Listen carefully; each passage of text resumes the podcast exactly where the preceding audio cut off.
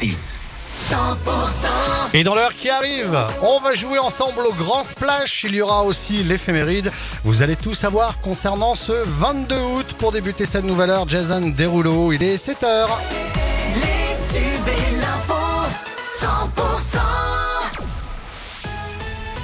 L'actu dans votre région, c'est avec Pauline Chalère. Bonjour Pauline. Bonjour Fred, bonjour à tous. Et ça y est, ça tourne au rouge. Quatre départements sont placés en vigilance rouge canicule ce mardi.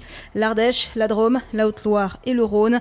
Dans 49 autres départements, c'est du orange canicule qui est maintenu, dont sur l'Ariège, le Gers, le Lot, le Tarn-et-Garonne et le Lot-et-Garonne. À nouveau, hein, les températures maxi atteindront les 40 degrés dans l'après-midi, un seuil qui pourra être dépassé demain mercredi. Et l'idée fraîcheur en ces périodes de forte chaleur, c'est en Ariège, quand le thermomètre s'affole, la destination idéale semble se trouver à 6 km de Foix, où se situe la grotte de la Bouiche. Depuis ce week-end, le parking ne désemplit pas. Descendre 60 mètres sous terre et se balader en barque avec une température de 13 degrés, qui dit mieux. On écoute Hugo Delpech, assistant de direction de la grotte de la Bouiche.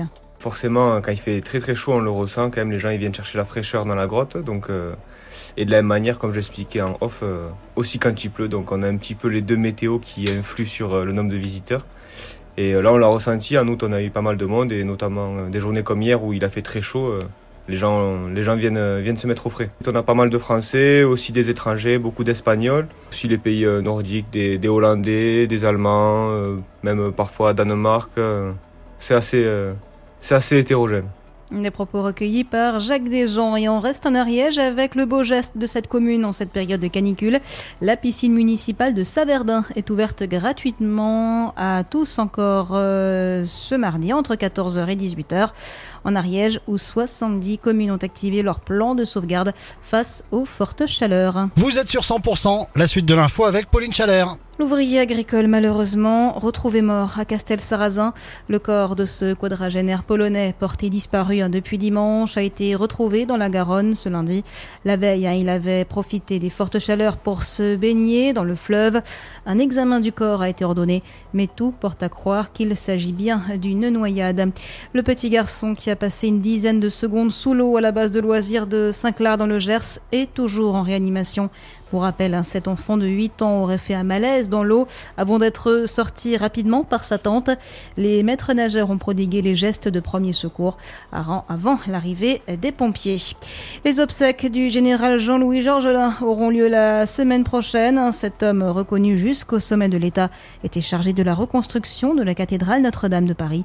On rappelle qu'il est décédé vendredi dernier lors d'une randonnée dans les Pyrénées ariégeoises. Originaire de Haute-Garonne, ses funérailles auront lieu le 31 août à Spet, son village natal de Comminges.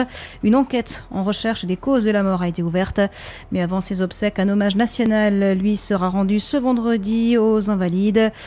La cérémonie se déroulera en présence d'Emmanuel Macron et de la première ministre Elisabeth Borne. Et dans le reste de l'actualité, Pauline Les maires écologistes de Bordeaux, Pierre euh, Urmic et de Strasbourg, Jeanne euh, Barsegan, ne participeront pas aux journées d'été de leur parti cette semaine au Havre en raison de la venue du rapport controversé Médine.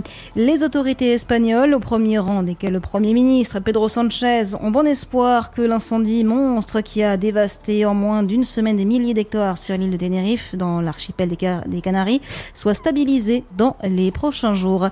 La Russie a annoncé tôt ce mardi avoir abattu deux drones ukrainiens dans la région de Moscou, où se multiplient les incidents de ce type ces dernières semaines. L'autorité de sûreté nucléaire a rendu un avis positif à EDF pour prolonger de 10 ans la durée d'exploitation du réacteur numéro 1 de la centrale de Tricastin dans la Drôme, une première au-delà de 40 ans pour le parc nucléaire français.